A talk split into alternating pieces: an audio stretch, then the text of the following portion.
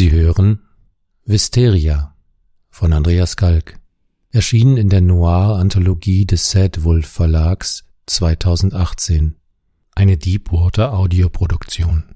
Es liest der Autor. Mein lieber Richard, mit deinem letzten Schreiben an mich hattest du mich gebeten, deinen Mandanten zu begutachten und eine Entscheidung über seine Zurechnungsfähigkeit zu treffen. Ich bin deiner Bitte wie immer gern nachgekommen, zählt es doch inzwischen fast schon zu unser beider Routine, auf diese Weise miteinander zusammenzuarbeiten. In aller Freundschaft, wenn ich gewusst hätte, was mich dieses Mal erwartet, ich bin mir nicht sicher, ob ich deinen Wunsch nicht ausgeschlagen hätte. Das Tagebuch, dessen Versteck dein Mandant den Beamten genannt hatte, ist nach kurzer Suche tatsächlich genau dort vorgefunden worden. Ich habe es inzwischen gelesen und nun bin ich zu einer Entscheidung gelangt. Bevor ich sie dir mitteile, möchte ich jedoch meinerseits eine Bitte an dich richten. Ich möchte dich bitten, dass du selbst deinen gesunden Menschenverstand entscheiden lässt, auch darüber, wie du deinen Mandanten in seinem Prozess vertreten willst. Daher überlasse ich dir anbei die betreffenden Seiten des fraglichen Tagebuchs, denn ich finde, du solltest sie zuerst lesen, bevor du mein Gutachten ansiehst. Wie schön ihre Augen leuchten. Die kleine Grace fährt gerade zum zweiten Mal mit der Bahn.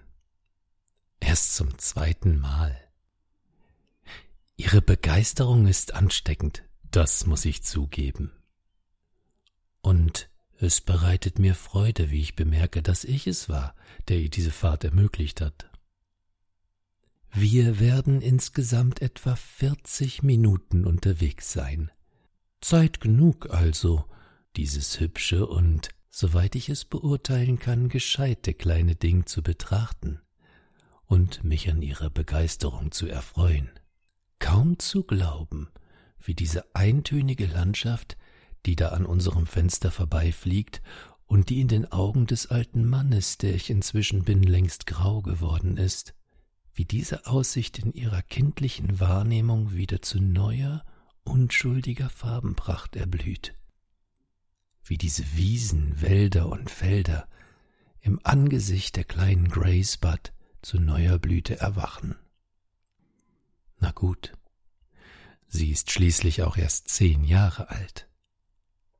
Vorhin, als ich das Mädchen zum ersten Mal traf, war sie mir älter vorgekommen. Nicht, dass ich sonderlich viel Erfahrung hätte in der Beurteilung des Alters junger Mädchen. Ich hatte wohl Gelegenheit, einige kleine Jungen kennenzulernen. Billy Gaffney zum Beispiel, gerade einmal vier. Oder den achtjährigen Francis MacDonald, armer Junge. Man fand seinen Leichnam in einem Waldstück furchtbar zugerichtet, entkleidet, totgeprügelt und dann mit seinen eigenen Hosenträgern erdrosselt. Schrecklich. Das muss jetzt rund vier Jahre her sein. Im Juli 1924, wenn ich mich nicht irre. Oder schließlich meine armen Brüder. Der eine alkoholkrank, der andere, der Geistesschwache, bereits als Kind an einem Wasserkopf gestorben. Aber Mädchen? Mr. Howard, sehen Sie doch. So sehen Sie doch nur. Mr. Howard. Aber ja, das bin ja ich. Bin ich doch tatsächlich so sehr den Eskapaden meiner Gedanken aufgesessen, dass ich für einen Moment die kleine Gracie Budd, die mir da gegenüber so aufgeregt aus dem Fenster des Zuges blickt und ständig etwas Neues, Aufregendes entdeckt, glatt vergessen habe. Wir haben inzwischen Marble Hill passiert und werden New York City in Kürze verlassen haben.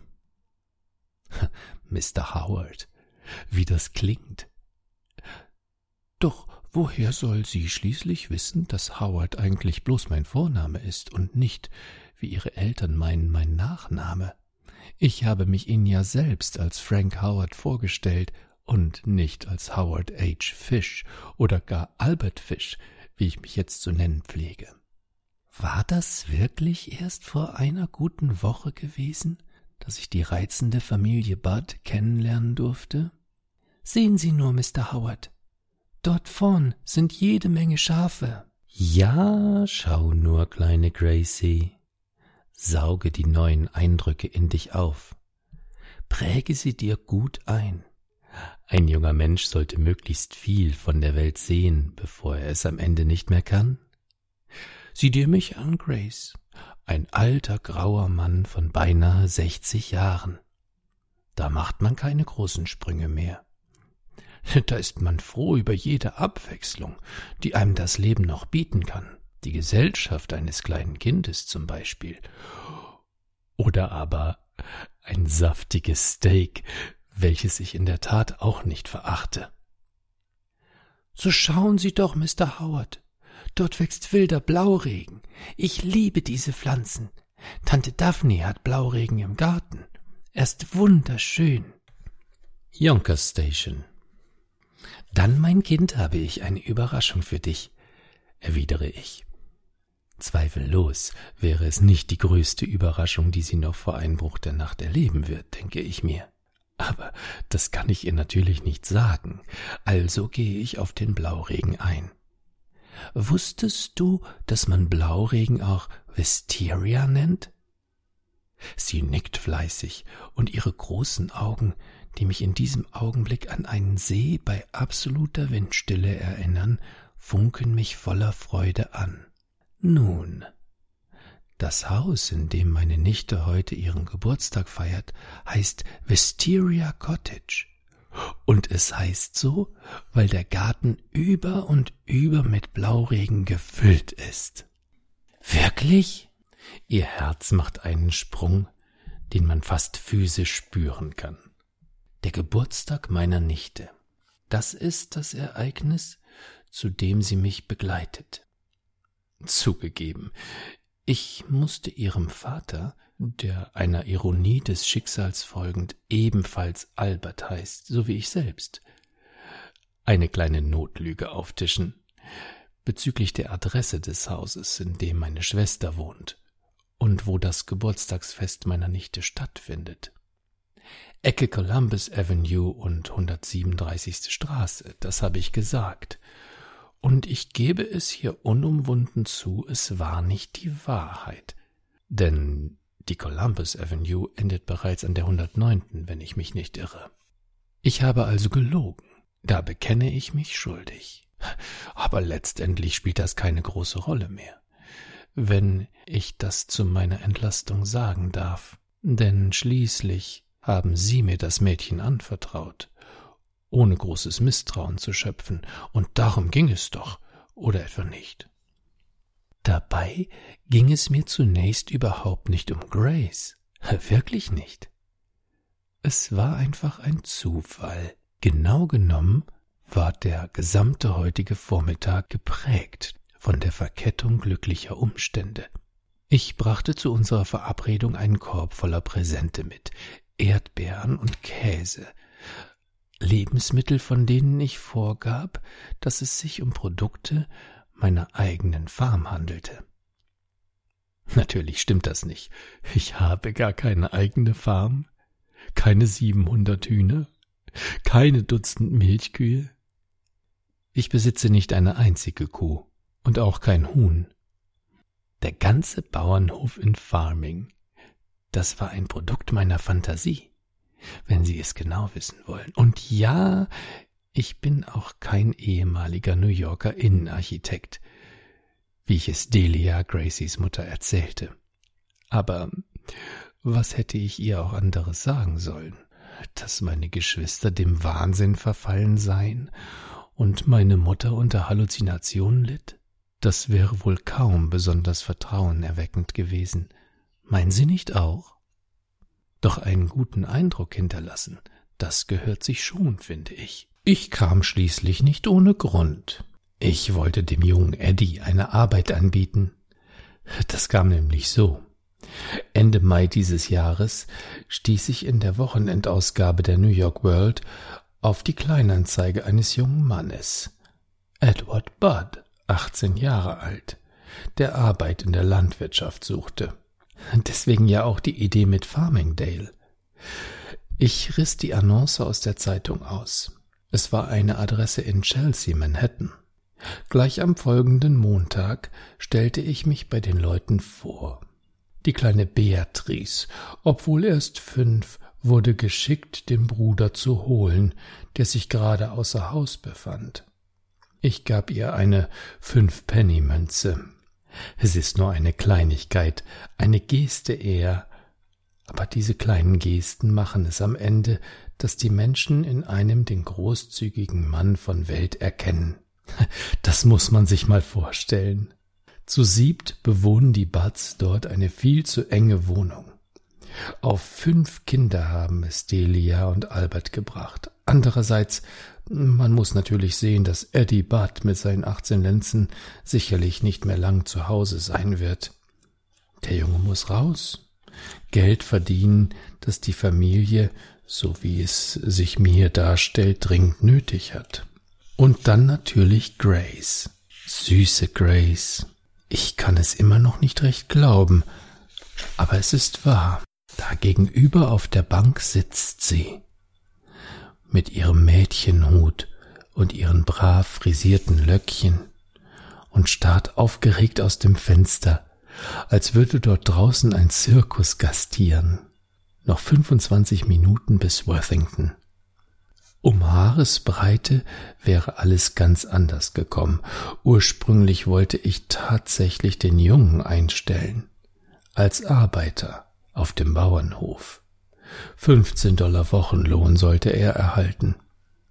So hartnäckig waren die Buds, dass ich mich sogar breitschlagen ließ, sein Freund Willy ebenfalls einen Job auf der Farm anzubieten. Ich wäre mit ihnen nach Farmingdale gefahren, jedenfalls wäre es das gewesen, was ich den Buds gesagt hätte. Und die Dinge hätten ihren Lauf genommen. Es war alles besiegelt und beschlossen. Wir verabredeten, dass ich mit ihnen zur Farm hinausfahren würde. Doch ging mir die ganze Angelegenheit zu schnell vonstatten. Der Junge, Eddie, war immerhin bereits achtzehn und nicht eben mager. Es waren also gewisse Vorkehrungen zu treffen, damit die ganze Sache nicht ungünstig enden würde. Auch wenn es mir nicht besonders gefiel, musste ich die beiden Jungen also an jenem Tag versetzen. Stattdessen schrieb ich ihnen ein Telegramm, in dem ich ihnen mitteilte, dass ich verhindert sei und ich gleichzeitig meinen Besuch für den folgenden Tag ankündigte. Also für heute.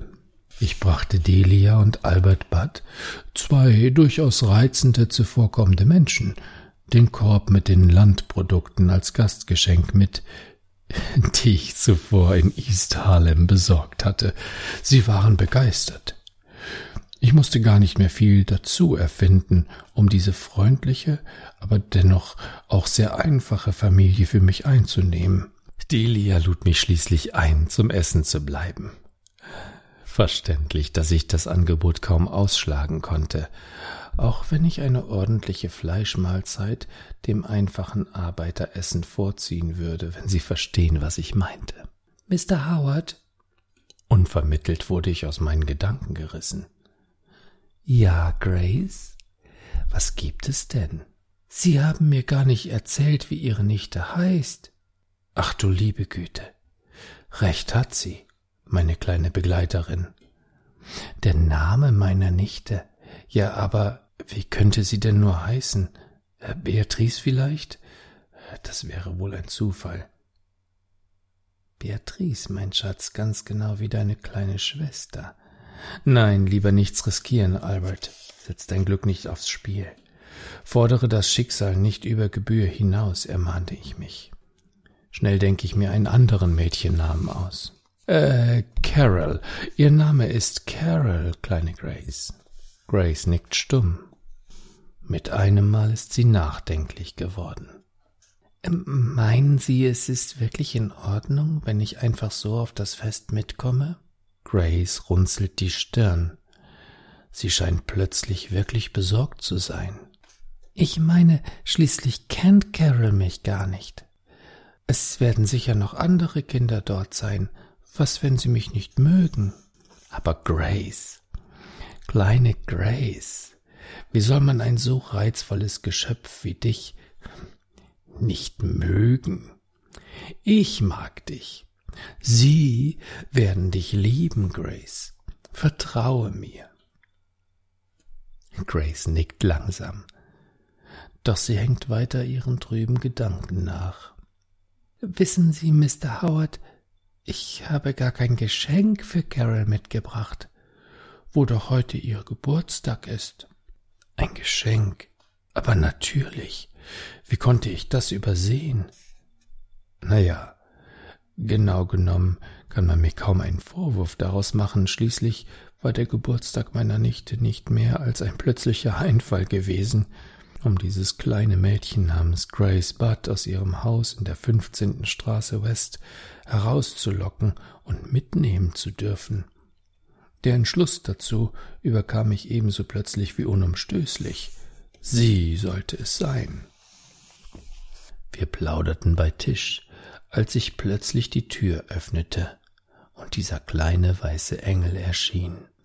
Und das meine ich in einem beinahe wörtlichen Sinn, denn als Grace aus der heiligen Messe nach Hause kam, trug sie dieses hübsche weiße Kleid, das sie, wie Delia mir berichtete, zur Kommunion bekommen hatte. Wir stellten uns vor und waren uns sogleich sympathisch. Keine halbe Stunde später und Grace hatte auf einem Schoß Platz genommen und mir sogar einen Kuss auf die Wange gegeben. Was für eine Wonne. Ich hatte sie gleich zum Fressen gern. Das weiße Kleid trägt sie auch jetzt, als sie mich aus ihren klugen, aufgeweckten Augen heraus anblitzt. Beinahe vorwurfsvoll sieht das aus. Gerade rechtzeitig fällt mir der Beutel ein, der neben mir auf dem Sitz liegt. Wir haben ihn gemeinsam abgeholt, bevor wir den Zug nach Worthington bestiegen haben. Ich hatte ihn zuvor bei einem Zeitungsstand am Bahnhof deponiert, bevor ich heute Morgen die Buds besuchte. Hier drinnen ist das tollste Geschenk, das ein Mädchen sich nur wünschen kann, sagte ich, und stellte befriedigt fest, wie ihre Züge sich sogleich ein wenig entspannten. Ich beuge mich zu ihr hinüber und lege meine Hand an meinen Mund, als ob ich ihr etwas zuflüstern möchte.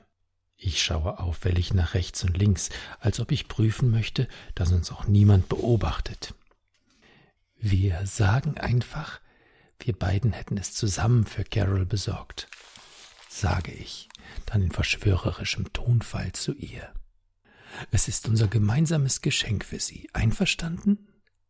Und wenn du magst, kannst du ihr noch ein paar Blumen pflücken, äh, Blauregen zum Beispiel. Grace nickt eifrig, und sogleich ist dieser nachdenkliche, ja besorgte Schatten auf ihrem Gesicht wieder verschwunden. Kinder haben ein so beneidenswert einfaches Gemüt, denke ich. In einem Moment geht die Welt unter, und im nächsten Augenblick sind alle Sorgen vergessen. Was würde ich darum geben, selbst wieder ein Kind zu sein?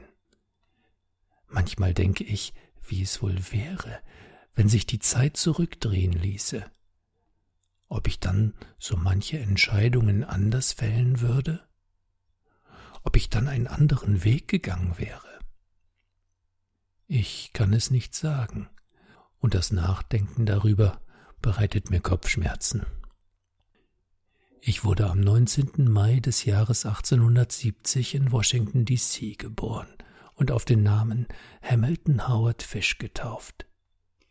Wir waren fünf Geschwister, aber außer mir überlebten nur Walter, Annie und Edwin ihre Geburt. Mein Vater, der 43 Jahre älter war als meine Mutter, starb im Oktober 75 in Alter von bereits 80 Jahren. Und meine Mutter war zu arm, um uns Kinder zu ernähren. Jedenfalls war das der offizielle Grund dafür, warum sie mich kurz nach Vaters Tod in das St. John's Waisenhaus gab, wo ich bis zu meinem neunten Lebensjahr blieb. Diese Jahre waren die Hölle für mich. Ich will hier nicht im Detail erzählen, was mir dort widerfuhr, und doch prägte es mein gesamtes weiteres Leben. Wegen jeder Kleinigkeit bekamen wir Stockschläge und Peitschenhiebe, und das ist noch nichts im Vergleich dazu, was die Kinder selbst mir antaten. Ich sah dort Jungen viele Dinge tun, die sie lieber nicht hätten tun sollen. Merkwürdig. So furchtbar viele körperliche und seelische Demütigungen und Qualen ich im Waisenhaus auch zu erdulden hatte. Eine der schlimmsten Quälereien war, dass die anderen Kinder mich mit meinem Vornamen aufzogen und mich Hammond Axe nannten, als sei ich selbst ihr Frühstück. Sobald meine Mutter einen Job bei der Regierung bekam und mich aus dem Heim holte, bestand ich darauf, dass man mich fortan nicht mehr Hamilton oder eben Ham nennen durfte. Ab sofort war ich Albert und reagierte nur noch auf diesen Namen, da eigentlich meinem bei der Geburt verstorbenen Bruder gehörte. Hammond Eggs. Speck und Eier. Wie oft ich mich inzwischen dafür gerecht habe, indem ich mir meine ganz eigene Portion Speck und Eier gönnte und sie mir genüsslich Stück für Stück einverleibte. Nicht ohne Reue, gewiss. Manchmal, wenn die Verzweiflung zu übermächtig werden drohte, überredete ich ein paar Kinder, ein paar Jungen, mich zu schlagen. Seltsam. Aber ich hatte niemals Schwierigkeiten wegen dieser Sache. Es kam bis zum heutigen Tag nicht ans Licht, diese kleinen Spielchen. Keine aufgebrachten Eltern, keine Polizei, keine Anzeige. Es blieb verborgen im Dunkeln, genau wie damals im Waisenhaus, wo sie mich mit allen möglichen Gegenständen penetrierten und vergewaltigten. Washington Station. Wir steigen hier aus, kleine Grace, sagte ich zu meiner Begleiterin, dem Engelchen in ihrem weißen Kommunionskleid. Ich ertappe mich bei unsittlichen Gedankenspielen darüber, was sie wohl darunter trägt. Dafür schäme ich mich und verwerfe die Bilder, bevor sie sich in meinem Kopf manifestieren können. Wir erheben uns also von unseren Sitzen und bewegen uns in Richtung Ausstieg. Ich stehe schon fast auf dem Bahnsteig, als Grace Budd mich zurückruft. Sie haben Ihren Beutel vergessen, Mr. Howard, ruft sie. Zuerst kapiere ich gar nicht, wovon sie spricht. Und das muss sie wohl auch meinem erstaunten Gesichtsausdruck anmerken. Da lacht sie ein glöckchenzartes Mädchenlachen und erklärt, das Geschenk. Aber natürlich, das Geschenk in meinem Beutel. Hätte ich ihn auch vergessen, wenn ich nicht auf die Idee gekommen wäre, über die Unterwäsche des Mädchens zu fantasieren? Sicherlich nicht. Es ist schon eine Ironie des Schicksals, denke ich. Ohne den Beutel wären alle Pläne für die Katz. Und ausgerechnet Grace selbst ist es, die mich daran erinnert. Ich sollte mich dankbar zeigen. Wir stehen am Bahnsteig von Worthington Station. Bis zur Wisteria Cottage sind es noch ein paar Meilen zu Fuß, die wir bei bestem Wetter und Sonnenschein zurücklegen. Meine kleine Begleiterin und ich, instinktiv fasst sie mich bei der Hand. Diese Geste ist bei anderer Gelegenheit oft geübt worden, das spüre ich. Gracie Budd ist ein wohlerzogenes Mädchen, und sie wird mir keine Schwierigkeiten machen. Auch dessen bin ich mir sicher. So wie wir den Bahnhof verlassen, sind wir ganz wie Großvater und Enkelin. Wir erregen kein Aufsehen. Ein Mädchen mit seinem Opa, so normal und alltäglich, dass man sich nicht einmal später, im Nachhinein, auch nur an uns erinnern wird, sollte es überhaupt je dazu kommen, dass man nach uns fragt. Unser Weg führt uns aus der kleinen Ortschaft von Worthington mit den wenigen kleinen Stores sehr bald hinaus in eine idyllische Natur. Wir gehen vorbei an kleinen Villen, an Anwesen, deren Vorgärten sich in der aktuellen Ausgabe der Zeitschrift Homes and Gardens gut gemacht hätten. Dann überqueren wir eine kleine Brücke die über einen kleinen Ableger der Sawmill River führt, gerade als ein kleines Boot unter der Brücke unseren Weg kreuzt. Schauen Sie nur, Mr. Howard, ruft die Kleine ganz aufgeregt. Ein Schiff. Das ist kein Schiff, belehre ich sie. Das ist nur ein Boot. Ein Schiff. das sieht anders aus. Und das ist die Wahrheit. Schließlich, ich muss es ja wissen. Mein Vater war immerhin Kapitän der Flussschifffahrt. Äh, nicht, dass ich davon besonders viel mitbekommen hätte, denn als ich in einem Alter war, in dem Jungen sich für den Beruf des Vaters interessieren oder auch nur für Schiffe, da trugen wir den Alten bereits zu Grabe. Aber ein Freund von mir, der spätere Kapitän John Davis, der war wirklich herumgekommen in der Welt. Einmal geschah ihm etwas höchst Bemerkenswertes. John heuerte ein paar Jahre vor der Jahrhundertwende auf einem Dampfschiff namens Tacoma an. Die Reise ging von New York nach Hongkong. Dort angekommen, ging er mit einem Kameraden von Bord. Die beiden Seemänner betranken sich auf ihrem Landgang derartig, dass sie die Abfahrt ihres Schiffes verpassten und in Hongkong festsaßen. Dort aber herrschte zu jener Zeit eine große Hungersnot, also nahm man zu sich, was immer man in die Hände bzw. unters Messer bekam. Besonders die armen Menschen litten unter dem Hunger.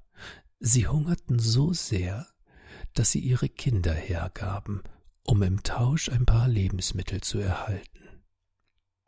Die Eltern wussten nichts davon, doch die geraubten Kinder erlitten ein Schicksal, das so unvorstellbar grausam war, wie wir es uns in unseren kühnsten Träumen nicht vorstellen wollen. Wären Sie dort in Hongkong zu jener Zeit in irgendein Geschäft gegangen, um nach einem Steak oder Kotelett oder Ragout zu fragen, so hätten Sie es bekommen. Doch es wäre ein frisches Stück von einem Jungen oder Mädchen gebracht worden. Sie hätten sogar wählen können, welches Stück Sie gerne gehabt hätten. Das Hinterteil eines Kindes galt als besonders zart und erzielte höchste Preise.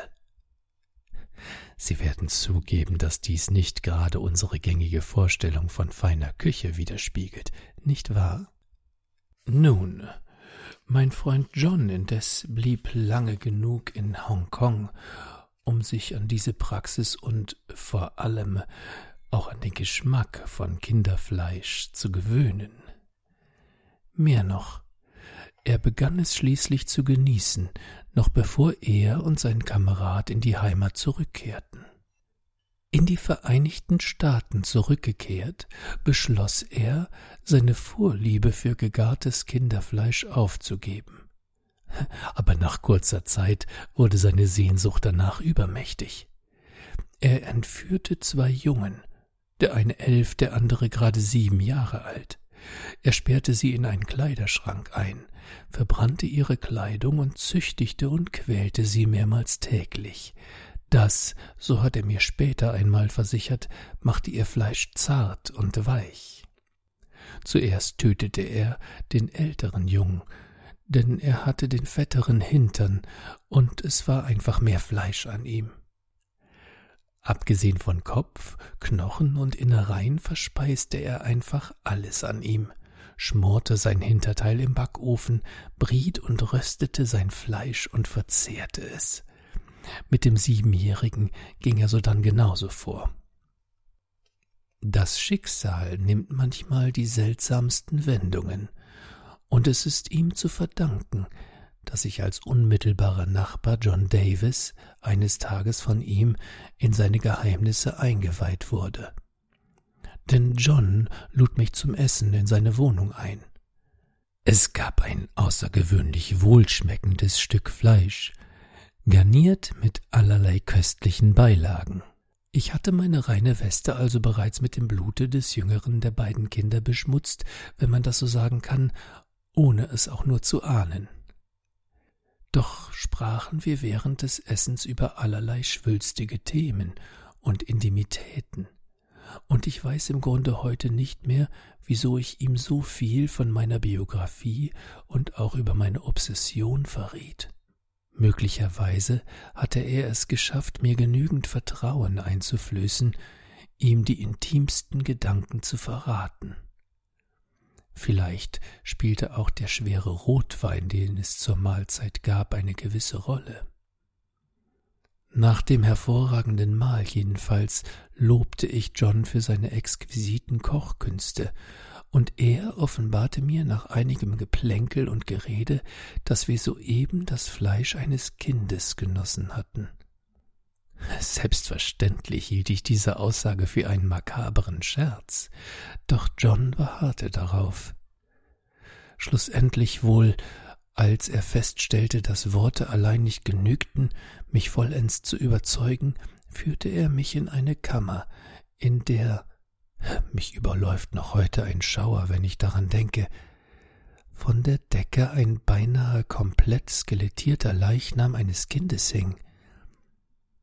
Ich hatte nun meinerseits keinen Grund mehr, an der Ehrlichkeit meines Gastgebers zu zweifeln. Wie weit ist es noch, Mr. Howard? fragte Grace mich in diesem Augenblick. Nun, ich denke, wir werden in etwa zehn bis fünfzehn Minuten das Cottage erreicht haben. Bist du ungeduldig, kleine Grace? Ich lächle sie an. Großväterlich, denke ich in diesem Moment. Und tatsächlich, ich spüre eine gewisse Zuneigung zu dem Mädchen. Ich ermahne mich, dass ich alter Esel mich nicht zu sehr auf diese freundlichen, freundschaftlichen Gefühle zu ihr einlassen sollte. Nein, das schickt sich nicht, antwortet mir meine kleine Begleiterin. Es ist nur, na ja, seit dem Frühstück ist schon eine Weile her, nicht wahr? So. Aus meinem Lächeln wird ein Grinsen. Du hast also Hunger. Sie nickt stumm, und ich sehe deutlich, wie sie dabei vor Scham errötet. Was mir gefällt. Keine Sorge, beruhige ich sie. Bald schon bist du nicht mehr hungrig, ich verspreche es. Dann gibt es endlich etwas zwischen die Zähne, Mädchen. Und das ist ja, beides für sich genommen, nicht gelogen. Ich bin stolz auf mich, eine Antwort gefunden zu haben, die mich nicht dazu zwingt, das Mädchen anlügen zu müssen. Gleichzeitig vergehe ich selbst beinahe vor Vorfreude auf die bevorstehende Mahlzeit, möchte es am liebsten gleich hier tun, aber das geht natürlich nicht.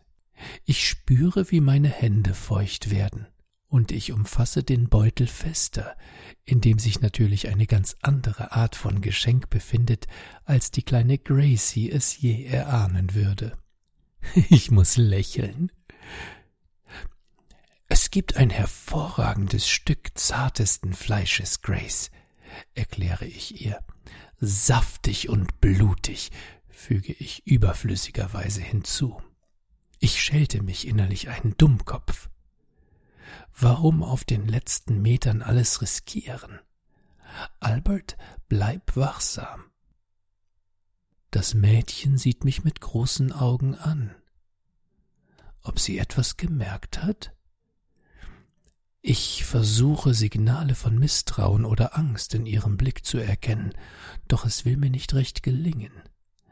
Da ist etwas, aber es gleicht nicht entfernt der Panik, die die Augen der anderen zeigten, als sie gewahr wurden, was ihnen bevorstand. Dann mag ich es aber vielleicht nicht, antwortete sie. Ich mag es lieber gut durch. Ich bin erleichtert. Und die Antwort fällt mir auch nicht schwer.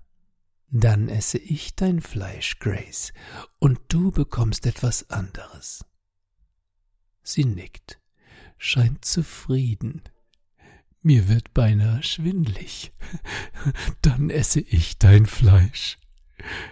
Natürlich hat sie es nicht so verstanden, wie ich es tatsächlich gemeint habe, aber es fällt mir leicht, das bisschen Vorstellungskraft aufzubringen, mir auszumalen, dass sie es verstanden hat, dass sie mich versteht, dass sie einverstanden ist und mir ihren Segen gibt. Ich bin unendlich erleichtert, plötzlich ausgelassen wie ein Kind, das ich selbst nie sein durfte, könnte Freudensprünge machen, aber das lasse ich natürlich bleiben. Wie sähe das wohl aus, ein alter Mann, der ich bin? Wir nehmen eine letzte Straßenbiegung, und Wisteria Cottage liegt genau vor uns. Das ist es, sage ich und deute auf das Haus, dessen Garten tatsächlich der reichlich vorhandene Blauregen in voller Blüte prachtvoll erscheinen lässt. Sie ist hingerissen. Das ist ja wunderschön, ruft sie aus. Ich fühle mich geschmeichelt, dass sie mit meiner Wahl einverstanden ist. Ich habe tatsächlich eine Weile gebraucht, um das leerstehende Cottage zu finden und es meinen Bedürfnissen entsprechend zu gestalten. Der Blauregen, der überall wächst, ist allerdings, äh, das muss ich zugeben, nur eine weitere Schicksalsfügung. Damit habe ich rein gar nichts zu tun. Nach wenigen Minuten haben wir das Gartentor erreicht und betreten das Anwesen.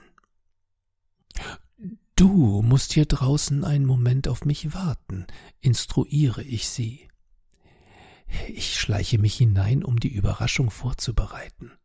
Was immer ich als Reaktion befürchtet habe, es bleibt eine grundlose Sorge, denn sie stimmt mir bereitwillig zu und flüstert Ich werde einen besonders großen Strauß Blauregen pflücken. Ich nicke und erkläre ihr, dass ich sie aus dem Fenster rufen werde, sobald alles vorbereitet sei. Dann gehe ich ins Haus und eile in die obere Etage. Bis zu diesem Moment ist noch alles rückgängig zu machen, beschleicht es mich. Wenn in diesem Augenblick jemand Verdacht schöpfen würde, ließe sich alles noch irgendwie erklären. Ein seniler alter Mann, der ein kleines Mädchen zu dem Geburtstag seiner Nichte mitnimmt. Das ist kein Verbrechen. Wo ist denn diese Nichte? Wohnt sie nicht mehr hier? Gibt es sie überhaupt? Der arme Mann. Verwirrt, er sollte sich ärztlichen Beistand nehmen. Das Haus steht leer seit Jahren schon. Ein geübter Betrachter wird es ihm ansehen, wenn auch ein kleines Mädchen nicht. Selbst wenn er eine Nichte hätte, hier in Wisteria Cottage ist sie nicht anzutreffen. Keine Feier, keine Kinder. Nur ein Kind gibt es, ein kleines Mädchen im Kommunionskleid, das im Garten einen Strauß Blauregen pflückt und dabei leise das Lied Good Morning to All vor sich hin summt.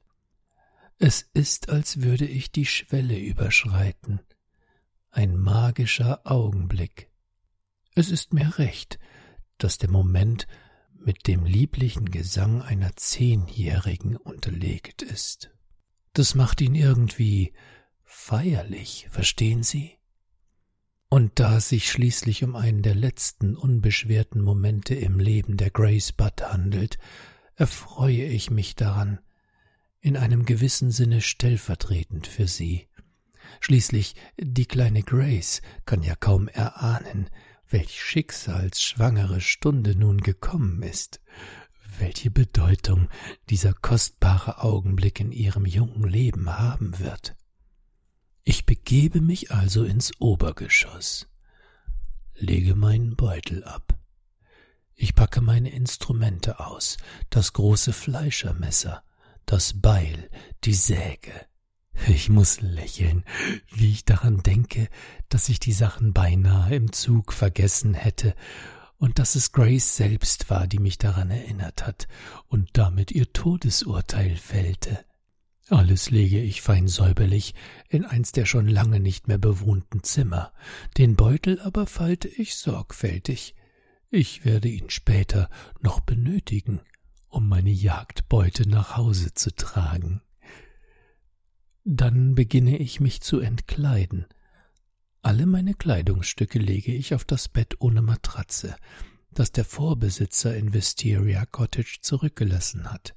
Ich ziehe alles aus Oh, äh, damit Sie nicht auf falsche Gedanken kommen. Ich plane keineswegs, mich dem Mädchen in irgendeiner Weise unsittlich zu nähern. Das wäre irgendwie falsch. Verstehen Sie? Nein, seien Sie unbesorgt. Die Kleidung muss ich ablegen, damit sie nicht verschmutzt. Die Wäsche, den Anzug, all das möchte ich schließlich später noch anziehen, wenn ich mich auf den Heimweg begebe. Ohne Grace. Kann man das so sagen? Irgendwie ist sie ja auch doch mit dabei, körperlich zumindest. Fast werde ich schwermütig, dann sehe ich an mir herab. Du hast schon bessere Tage gesehen, alter Junge.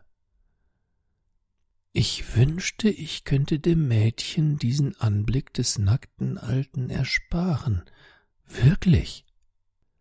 Aber was soll's? Es ist ja nur für einen kurzen Augenblick.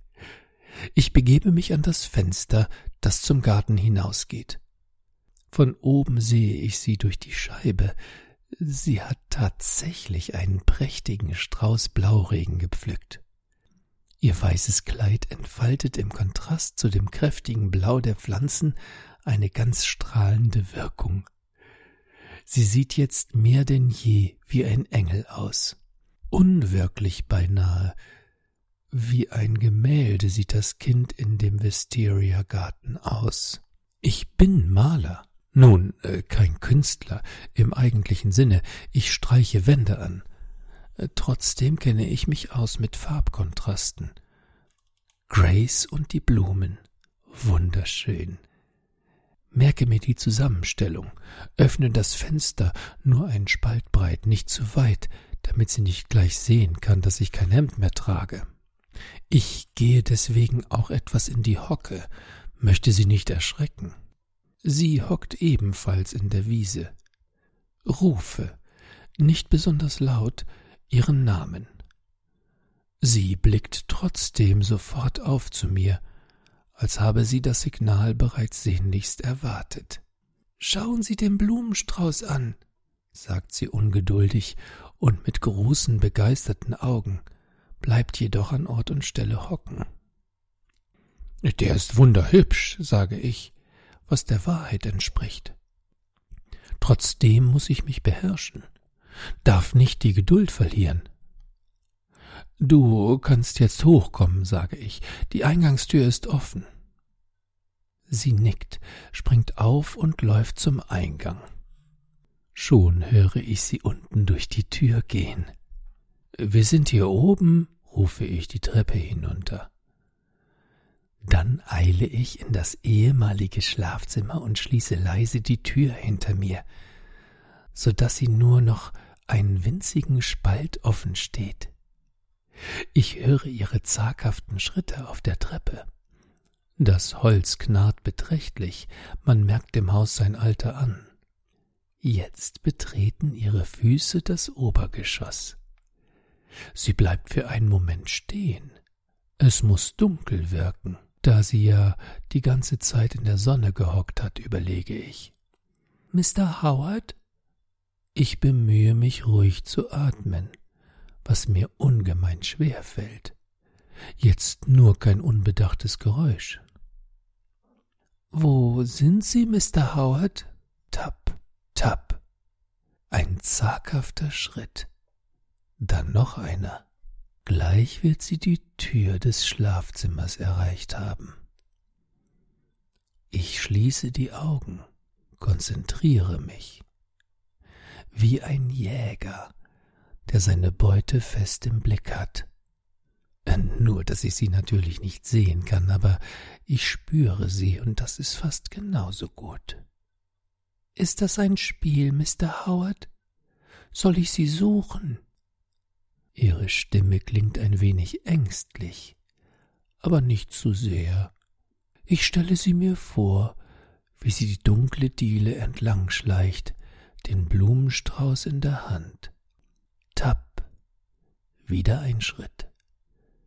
Tapp, tapp, wieder und wieder. Sie befindet sich jetzt genau auf meiner Höhe ist keine dreißig Zentimeter von mir entfernt, nur die Schlafzimmertür trennt uns voneinander. Gleich, süße Grace, gleich. Ich mache mich bereit zum Sprung, wie man so sagt. Das meine ich nicht wörtlich, ich habe nicht vor, sie anzuspringen.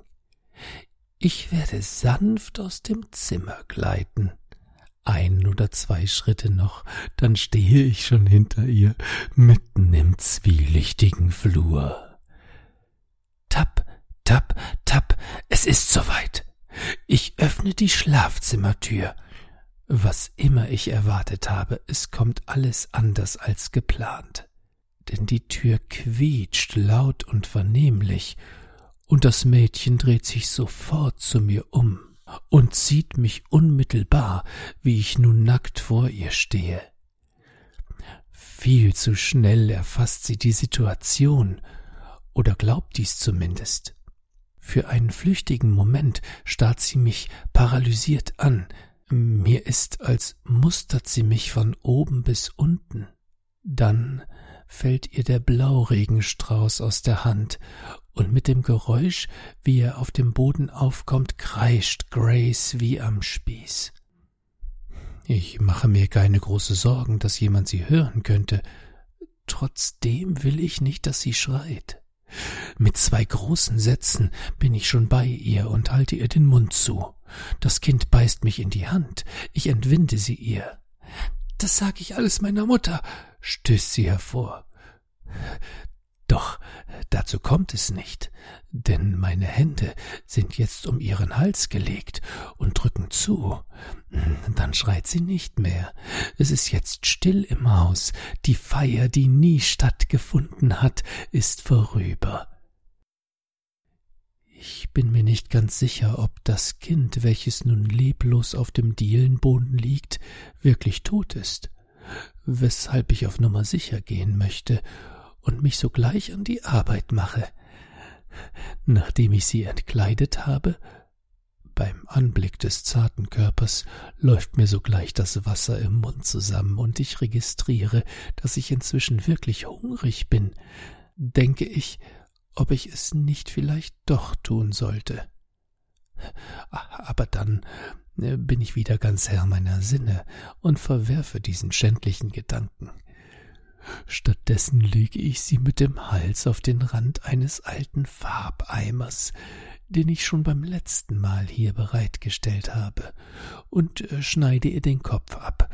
Dann zerlege ich sie, wie ich es auch schon vorher bei den anderen gemacht habe.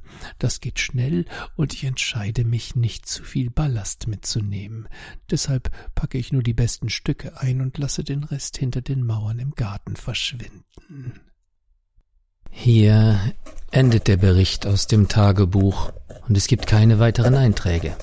Bei der persönlichen Befragung habe ich deinen Mandanten, Mr. Fish, mit seinem Text konfrontiert und er bestätigte mir, dass ich alles genau so zugetragen habe. Ich lege dir auch den Zeitungsartikel noch einmal bei, in dem von dem Brief die Rede ist, den Fisch an die Familie geschickt haben soll. Dies tat er, nachdem die Polizei in der Tageszeitung verlauten ließ, sie habe eine heiße Spur, den Werwolf von Manhattan zu fassen. Fisch bekannte mir gegenüber, er habe, nachdem er den Bericht in der Zeitung gelesen habe, sicher gehen wollen, dass, wenn man ihn schon verhaften würde, die Familie genauestens erfahre, was mit der armen Grace geschehen sei. Deswegen habe er in seinem Brief, mit dessen Hilfe ihn die Polizei ja erst überführen konnte, nicht an Details gespart und den Eltern eine Kurzfassung seiner Tagebuchaufzeichnungen geschrieben. Leiche des Badmädchens gefunden. Ermordet von Anstreicher im Jahr 1928. The New York Times, 14. Dezember 1935. Das Geheimnis um das Verschwinden der zehnjährigen Grace Budd vor sechs Jahren wurde letzte Nacht gelüftet.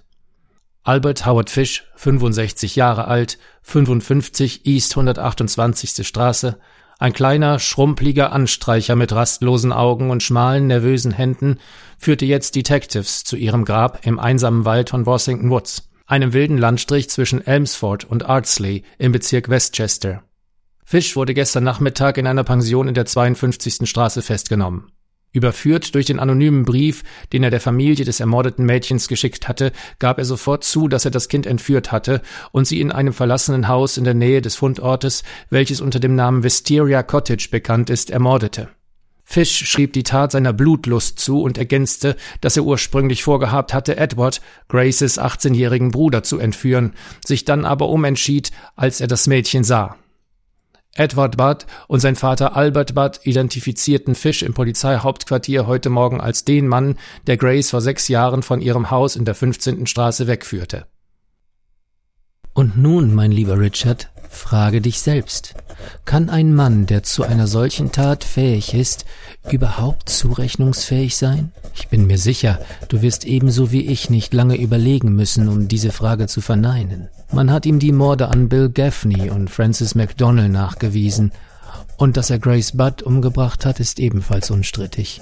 Diese Taten verdienen die Todesstrafe.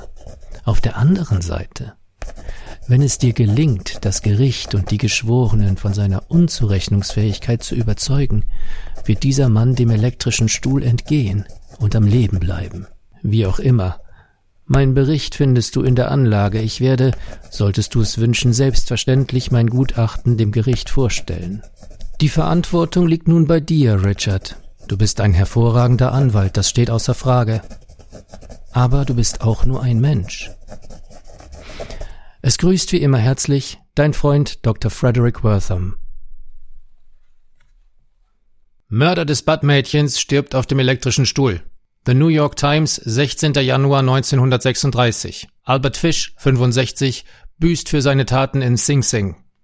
Albert Fish, 65, 55 East 128. Straße Manhattan, ein Anstreicher, der Grace Budd, 10, ermordete, nachdem er sie 1928 in ein Landhaus in Westchester verschleppt hatte, wurde heute Nacht durch den elektrischen Stuhl im Sing Sing Gefängnis zum Tode gebracht.